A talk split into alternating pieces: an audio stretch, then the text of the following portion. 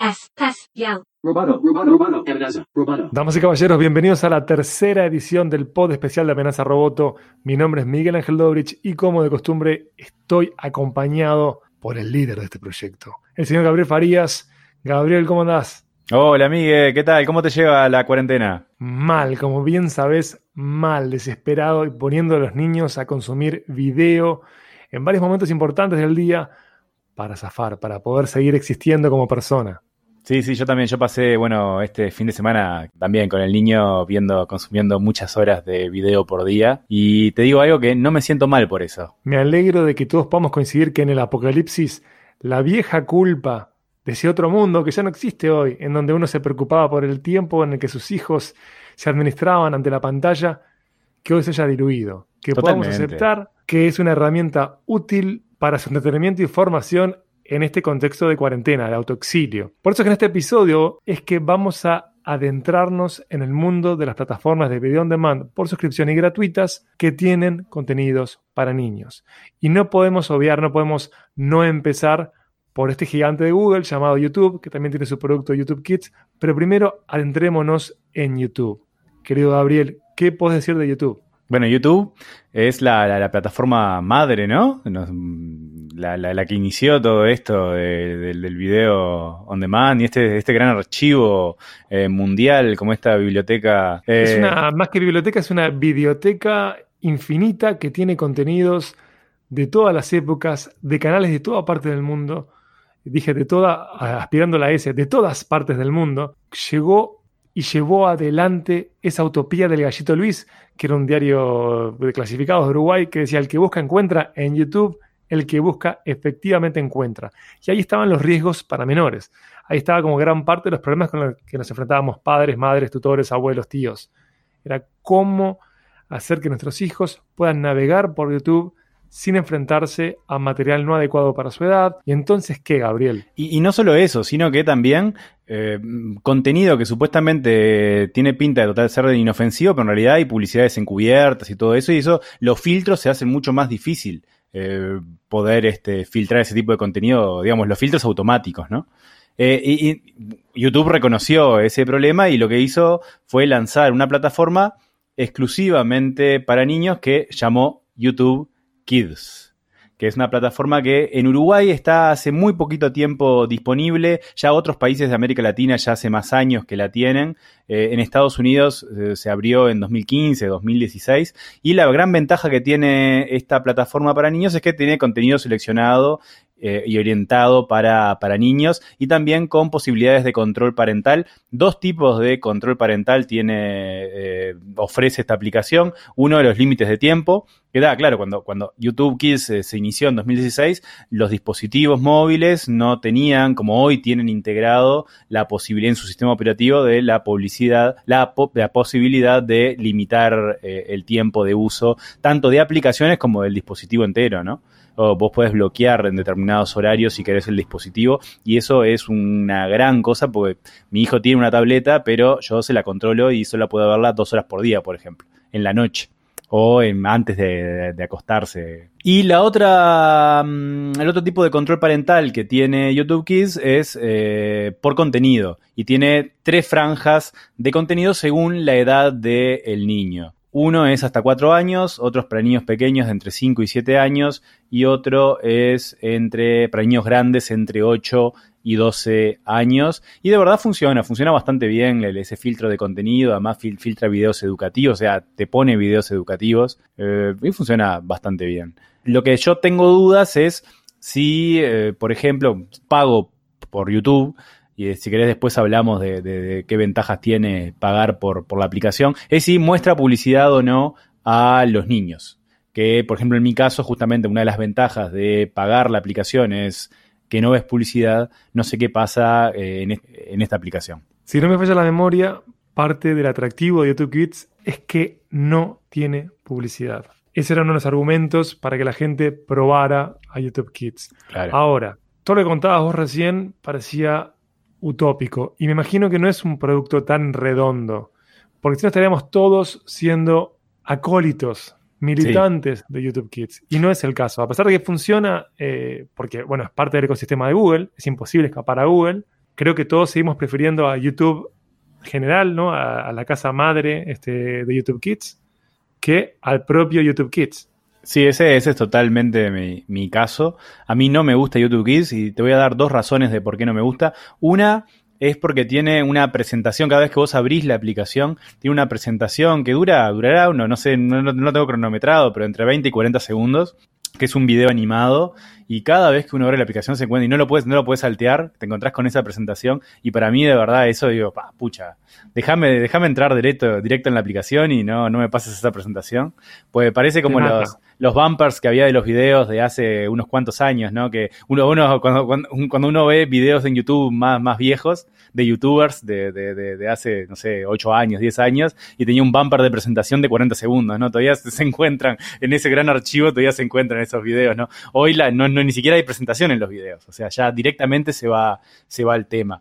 Y el segundo argumento que para mí es más importante es que a pesar de ser un producto de Google, funciona muy mal, muy mal con el Chromecast. O sea, tiene Mm. compatibilidad con este dispositivo de Google que uno lo conecta en la televisión cuando tiene teles que no son inteligentes, que no son smarts, pero funciona extremadamente mal, incluso ya cuando la tele también tiene Chromecast integrado, compatibilidad con, con Chromecast integrado. Funciona muy mal, muy mal, muy mal. Se vive desconectando, no manda la señal. Para mí eso es un argumento de peso para no querer usar esta aplicación y sí usar la aplicación principal de, de YouTube. Hay otra razón de por qué sí uso la otra aplicación y no uso YouTube Kids. Y tiene más que nada, yo creo que esto es más, más filosofía de vida, ¿no?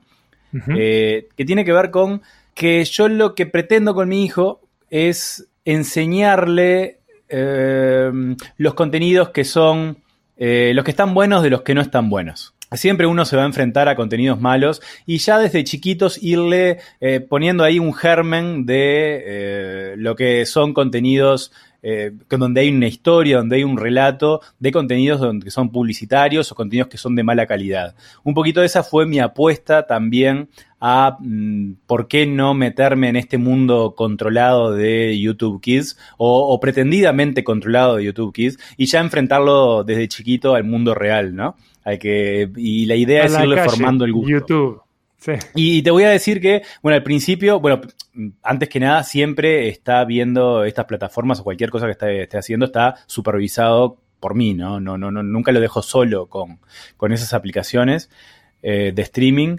Pero, eh, y pasé por distintas etapas. Una primera etapa, en YouTube estoy hablando, fue yo me puse de sensor y los dibujitos que no quería que viera los iba censurando. Viste que vos tenés una opción dentro de YouTube de que no te muestre determinados canales y bueno, los iba censurando. Iba de, cuando las cosas me parecían violentas, iba denunciando canales, pero era algo que no, no, no tenía fin. O sea, igual él, eh, mismo por el algoritmo de, de, YouTube, siempre terminaba en lo peor, en lo que yo quería, no quería que viera. Y es algo que fue un camino que fue muy tortuoso. Yo todo, todas las noches, yo agarraba, veía, me fijaba, eh, agarraba la tableta de él, me fijaba en los contenidos que estaba viendo y, le, y los filtraba yo, manualmente. y pero eso no funcionó. Lo que sí funcionó fue la, mi insistencia y eh, irlo educando. Y hoy te puedo decir que a un año, un año y medio de que él usa la plataforma con asiduidad, eh, él ya sabe elegir qué es un contenido de calidad, de qué no es un contenido de calidad. Y de verdad eso fue la mejor cosa que yo creo que pude hacer en la vida porque hoy sabe distinguir eh, qué, ver, qué dibujitos ver. Y bueno, él es, todavía es muy niño, entonces eh, le cuesta descubrir contenido nuevo, entonces siempre ve los mismos capítulos y las mismas series una y otra vez. Eso pasa eh, en todas las plataformas, ¿no? Y yo soy el que a veces le está proponiendo contenidos nuevos, pero con bastante dificultad también, ¿no? Pues se resiste al contenido nuevo. Es, es, un curador y un sheriff. Yo me alegro que seas un gran padre que haya logrado ya que su hijo pueda discernir entre el contenido de calidad del contenido que básicamente pretende venderte cosas o no narrar absolutamente nada. Yo, como te he contado por fuera del aire, he fracasado, pero al infinito en eso, porque mis hijas, tengo dos hijas y un hijo, aman a las LOLs y no pueden dejar de ver estos contenidos en YouTube en la casa del abuelo, no en mi casa, que yo también funciono de sheriff y sensor y curador. Lo, lo aman, lo aman. ¿Qué ventaja tiene pagar por YouTube, Gabriel? Bueno, yo creo que la principal ventaja, más allá de que uno pueda acceder a otros servicios como YouTube Music o otro tipo de. Bueno, antes cuando se empezó con esto de pagar, accedías a contenido original de YouTube, eso se abrió a todo el mundo. La principal ventaja, y yo creo que diría hoy más que nada única, es que no ves publicidad. Eh, con el correr de los años la publicidad en YouTube se volvió muy agresiva y cada pocos minutos eh, estás viendo un aviso publicitario, se te corta el video que estás viendo y se te corta y para mí ya eso, eh, por, la calidad hoy que hay de canales que de muy buena calidad, mismo lo que vos recomendás, Miguel, en Perque Mi Piache. ¿Qué es dentro, Gabriel? pmp.substack.com, ya lo dije.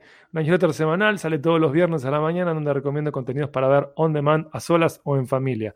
Habiendo hecho ese chivo, te devuelvo, la palabra. Yo lo que quiero es eh, no ver esos contenidos, pero sin la molestia de la publicidad. Para mí, de verdad, cada un minuto ver un aviso publicitario es un abuso, totalmente. Entonces, es de otro este, mundo. De otro mundo es. Entonces prefiero pagarlo. Eh, y ya está, incluso uno puede compartir cuentas con otros miembros de su familia, entonces también puede dividir los costos, o sea, es, hoy en día es prácticamente eh, bastante accesible también este, pagar una cuenta de YouTube. Eh, y yo creo que esa Y eso también, perdón que te pise, que también tiene que ver con asumir si uno es un, usuario como un heavy user, ¿no? Un power user, como dicen en inglés, o no, en tu caso, como en la mayoría de los ciudadanos que conozco, sí lo sos y hay contenido que es hermoso, divino para niños, tenés canales que son increíbles, como el de Warner Brothers para niños, el de la Pantera Rosa, hay de todo que puedes ver por ejemplo, para los niños más chiquitos, por ejemplo, PBS, que es el canal eh, público estadounidense, tiene todas sus series, o la gran mayoría de series, incluso en español en YouTube. Yo qué sé, por ejemplo, para nombrar algunos, Jorge el Curioso. Está en español, está en un montón de idiomas, pero Jorge el Curioso está en español y capítulos completos. Incluso hay un canal en vivo de Jorge el Curioso que lo dejas ahí y no, no termina nunca. Sésamo Street, ¿no? Eso también, el dibujito de nuestra época, que ahí hay videitos nuevos para, para, para niños. Daniel el Tigre, en español también. Plaza Sésamo.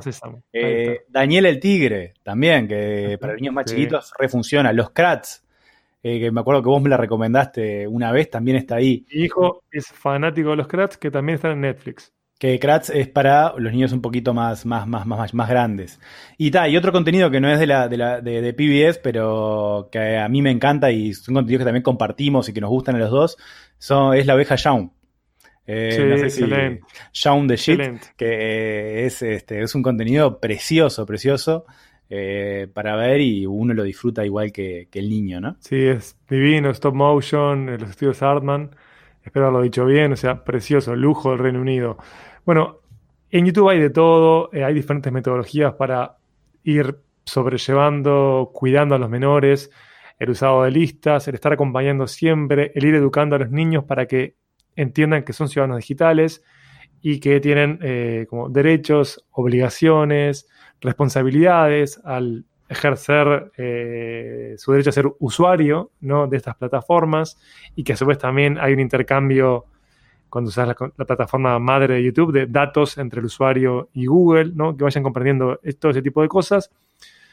Pero en este contexto de necesidad de consumo de video, eh, hay plataformas que desembarcaron en América del Sur, como Pluto TV, que vuelven de algún modo fácil la experiencia, sobre todo para abuelos, para adultos mayores, para acompañar a, niños eh, con estos contenidos, porque tienen contenidos que son on demand y después tienen señales que son conocidas que se pueden ver con una interfaz muy similar a la del cable o DirecTV. No hay una línea temporal con el nombre de la cadena. Yo que sé, te interesa el anime al niño, puede ver anime, puede ver contenidos de Nickelodeon. ¿Qué te parece Pluto TV? Bueno, Pluto es el recién llegado para América Latina. Eh, es una de las últimas plataformas que, que arribó, fue en marzo, si mal no recuerdo. Es una plataforma ya bastante antigua en eh, Estados Unidos, que fue donde se creó, que eh, se inauguró en 2013. Y bueno, a raíz de una adquisición que, tuvo esa, empresa de streaming por el gigante del entretenimiento que se llama Viacom CBS, que el año pasado la compró, y dentro de sus planes estaba la internacionalización, eh, primero en América Latina y bueno, y después seguramente a otros países del mundo. Y bueno, es una plataforma que en Estados Unidos hoy en día tiene 100 canales, hay 15 millones de usuarios. Y bueno, en América Latina empezó con 23, 24 canales, cuatro de ellos para niños y con contenido on demand también para, para niños. Como vos decías, es una especie de grilla donde se va viendo y tiene toda la programación que tiene en ese momento no, no te permite, como sí algunas aplicaciones de tu operador de televisión por cable habitual, que vos podés eh, reiniciar contenido, por ejemplo, o vos estás viendo una película y podés ponerla desde, desde el comienzo. No tiene como ese, mm, ¿cómo se llama? Ese eh, rewind eh, online, ¿no? Que tiene muchas aplicaciones. es como meterte en un canal en vivo. Es, meterte en un canal en vivo y vas viendo la programación, qué es lo que está sucediendo en ese momento, y podés ver lo que va a pasar a futuro. Eh, la calidad de los videos no es HD, todo, lo, que yo he visto hasta el momento está en SD.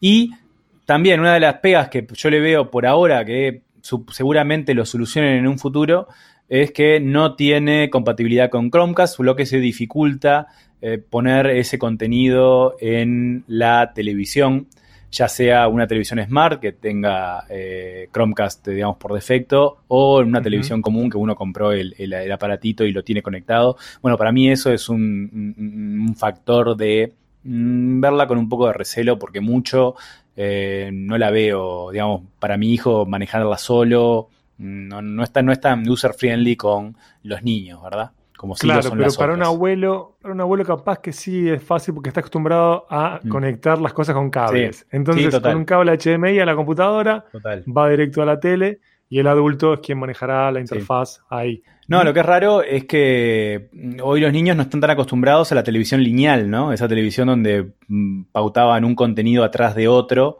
eh, y sí están más acostumbrados a hacer zapping entre, entre distintos videos, ¿no? Que es lo que permiten las plataformas hoy en día. Y eso sí, si bien lo que pasa es que el on demand, en on demand no está filtrado, eh, no hay una sesión exclusiva para niños.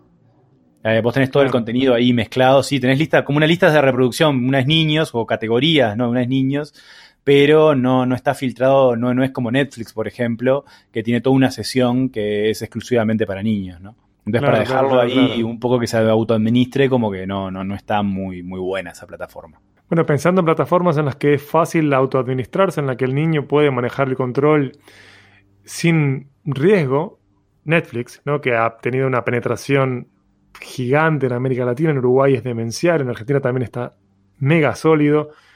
La interfaz de YouTube, eh, perdón, de Netflix para niños, Kids, es altamente amigable, también esto lo hemos charlado fuera del aire porque todo el tiempo nos pasamos piques de contenidos para ver eh, para nuestros hijos. Esto de poder seleccionar eh, por personajes, por géneros, es, es un gol. Realmente es muy fácil de usar y es hermoso. Sí, sí, no, total. Y, y, mismo que hay, bueno, está, a ver, hay contenido que, que yo creo que todos los padres coincidirán en que, o todos los padres habrán pasado por Pau Patrol, por ejemplo, la, la patrulla de cachorros, eh, y, lo dificultad que, lo difícil que es sacarlos de ahí, ¿no? Para que descubran cosas nuevas. Pues ver, el dibujito no, no, no es malo, el tema es el, los padres sufrimos en la reiteración, ¿verdad? Yo, pero yo, yo también sufría con el diseño. Me parece que es muy precario ese diseño digital de Pau Patrol hacia la canción de apertura, nunca más me la voy a poder olvidar. Cuando tengo pesadillas, eh, suena la banda sonora de Pau Patrol. Mi hijo estaba enfermo con eso, era lo máximo para él. Yo descubrí la banda sonora en Spotify y un día se la puse y cada vez que salimos en auto me la pide. Este, entonces no sabes el, Bueno, ahora salimos poco en auto, ¿no? Capaz que ya se, hace un reset ahí de ese comportamiento, pero cada vez que salimos en auto me pedía la, banda sonora de los Pau Patrol en, Spotify. No hagan eso, por favor, en sus casas, ni en sus autos. Bueno, pero podemos coincidir en que Netflix tiene ese producto, esa vertical para niños, que es de lo más sólido, o sea, comparando con la competencia. Nosotros no tenemos en América Latina Disney Plus aún, ¿no? Que está totalmente enfocado hacia los niños pero con los servicios que hay está totalmente despegado. Bueno, es un gol. Por supuesto que pueden encontrar contenidos que están en Netflix en YouTube. Hay contenidos que están en, más de un servicio de video on demand. Pero la organización de, esa vertical de Netflix Kids es insuperable. No, total. Incluso, bueno, uno saliendo de esos tanques eh, audiovisuales como los Pau Patrol, te encontrás con contenido que son pequeñas joyitas, que solo te las encontrás en, Netflix, por ejemplo, una serie japonesa que se llama Rilakuma y Kauru, que es una serie de un osito y un pollito que viven con una chica y la chica tiene, digamos, pasa por distintas circunstancias de la vida adulta o el pasaje de la vida adulta eh, que son un video que por supuesto eh, los niños no entienden en toda su dimensión, pero es totalmente amigable con los niños. A los niños lo que les gusta es ver al, al osito re tierno y al pollito re tierno eh, tener esas, esas aventuras con, con la niña y se quedan viéndolo horas. Digamos, esto es lo, lo que pasa en mi casa, ¿no? no, no Claro. pero bueno, eh, se queda viéndolo, viéndolo, viéndolo horas y además es un contenido totalmente disfrutable para mí. Entonces ese puede ser, eh, búsquenlo porque, porque está sumamente recomendable. Otro contenido que tanto disfrutan niños como, como padres es el Conejo Simón, que Sí, para mí divino. también es un, es un- son dibujitos cortos. Vienen dos capítulos juntos por, por cada, por cada, ¿cómo se dice? Por cada vez que pasa ahí de un- de un, En cada sesión de cada Simón sesión. tenemos dos dos episodios. dibujitos que son que duran alrededor de seis minutos cada uno. Y después la- el último gran descubrimiento que tuve fueron las aventuras de Archibald, que es un pollo, que es un dibujito de DreamWorks. Y además son dibujitos que no caen en eh, el moraleja fáciles, sino que tienen cierta complejidad también, cualquiera de ellos. Y me parece que son golazos, golazos, golazos de, Netflix. A mí lo que me gustó esta serie de sugerencias es lo cosmopolita, que es la oferta, ¿no? Porque tenemos productos ahí que eran de origen asiático, eh, francés y después Megatank estadounidense. Te diría que Sí, multinacional, ¿no? no solo Total. estadounidense. También pensando en Asia y en Netflix, yo no puedo obviar que, así como en el hemisferio norte, HBO Max cerró con Studio Ghibli, que es el estudio de Hayao Miyazaki, de lo mejor de la historia del cine, no solo digo de cine de animación, de la historia del cine, eso está con HBO Max. En el hemisferio sur tenemos a 21 obras, si no me falla la memoria, de Ghibli en Netflix. Esos productos quizás sí sean para niños más grandes, pero son una gema y una joya. Y yo agradezco muchísimo, tanto en las listas de YouTube como en Netflix, que los niños, en este contexto extraño en el que uno precisa trabajar con ellos en casa, que puedan estar una hora tranquilos ante un producto de calidad y además un producto de calidad que conozco. Tiene desafíos emocionales este, importantes los productos de Ghibli, pero como tantos otros productos de otras casas de animación, piensa en Disney, ¿no? Hay, ¿no? Como arranca buscando a Nemo eh, en Pixar Claro, o claro, claro. Bambi, eh, Dumbo. En Disney, Siempre en de hay- Disney siempre muere un padre, o sea. ¿no? Sí, sí, siempre hay más dramas en relación a las madres que a los padres, pero sí, Sí. siempre hay como Siempre muere alguien. pérdidas que, claro, que, que son este, una especie de como motor eh, catártico para, para esa narración.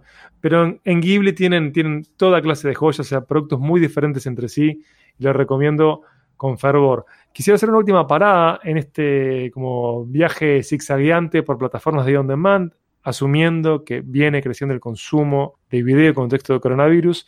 Otro gigante es Amazon Prime Video, que uno tiene varias modalidades para vincularse con la plataforma. Uno puede contratar la plataforma en particular acá en el sur, pero también puedes tener Prime, que eso incluye una cantidad de servicios de Amazon por cuotas que tienen diferentes montos, ¿no? Allí uno tiene una interfaz que es menos amigable que la de Netflix. O sea, Netflix está muy avanzado en relación a diseño de usuario, pero tenés productos originales de Amazon Prime Video que son joyas para adultos y para menores, ¿no es cierto? Sí, sí, por ejemplo, una, una de- hablando de la interfase, para mí una de las pegas y una de las diferencias que tiene contra Netflix es que, por ejemplo, vos, vos en Netflix cada vez que entras te, pide que elijas qué usuario sos. Eso no pasa en, en Prime Video, sino que la sesión de niños es una parte del menú. Sí tiene contenido Exacto. diferenciado para niños, pero claro, el niño tiene, si, si el niño se autoadministra, tiene que ir a esa sección. Y eso a veces no pasa porque eh, vos tenés en la, en, la, en la pantalla principal también lo- lo- lo- los últimos videos que vos viste, entonces por lo general te, el niño se queda ahí o entonces no, no, no tiene ya todo el contenido filtrado a, a modo de Netflix que, que de verdad funciona muy bien, eh, sino claro, que... que... a su vez permite que el niño explore, ¿no? Eh, porque Netflix, digamos, uno cuando lo deja dentro de esta vertical de niños, el niño puede no hacer zapping porque no es zapping, pero sí recorrer, ¿no? Scrollear por ese menú, o que, digamos, de, de arriba hacia abajo, de abajo hacia arriba, o también de costado con los personajes. Exacto. Eh, que, que también es, es parte de como formarse como, como usuario digital. Y un día me gustaría hacer un pod especial sobre Netflix en particular, que vengo obsesionado con la plataforma hace años, sobre cómo va mejorando el producto y cómo va sacándonos mejores datos a los usuarios a partir de la mejora del producto. Pero volviendo a Amazon Prime Video, entonces planteabas ese desafío o esa imperfección que no es nada menor, pero allí igual hay dibujitos que son series que son muy lindas. Y para series niños. que podemos recomendar que están probadas. eh, para niños, Sí, digamos, de, de 4 o 5 años.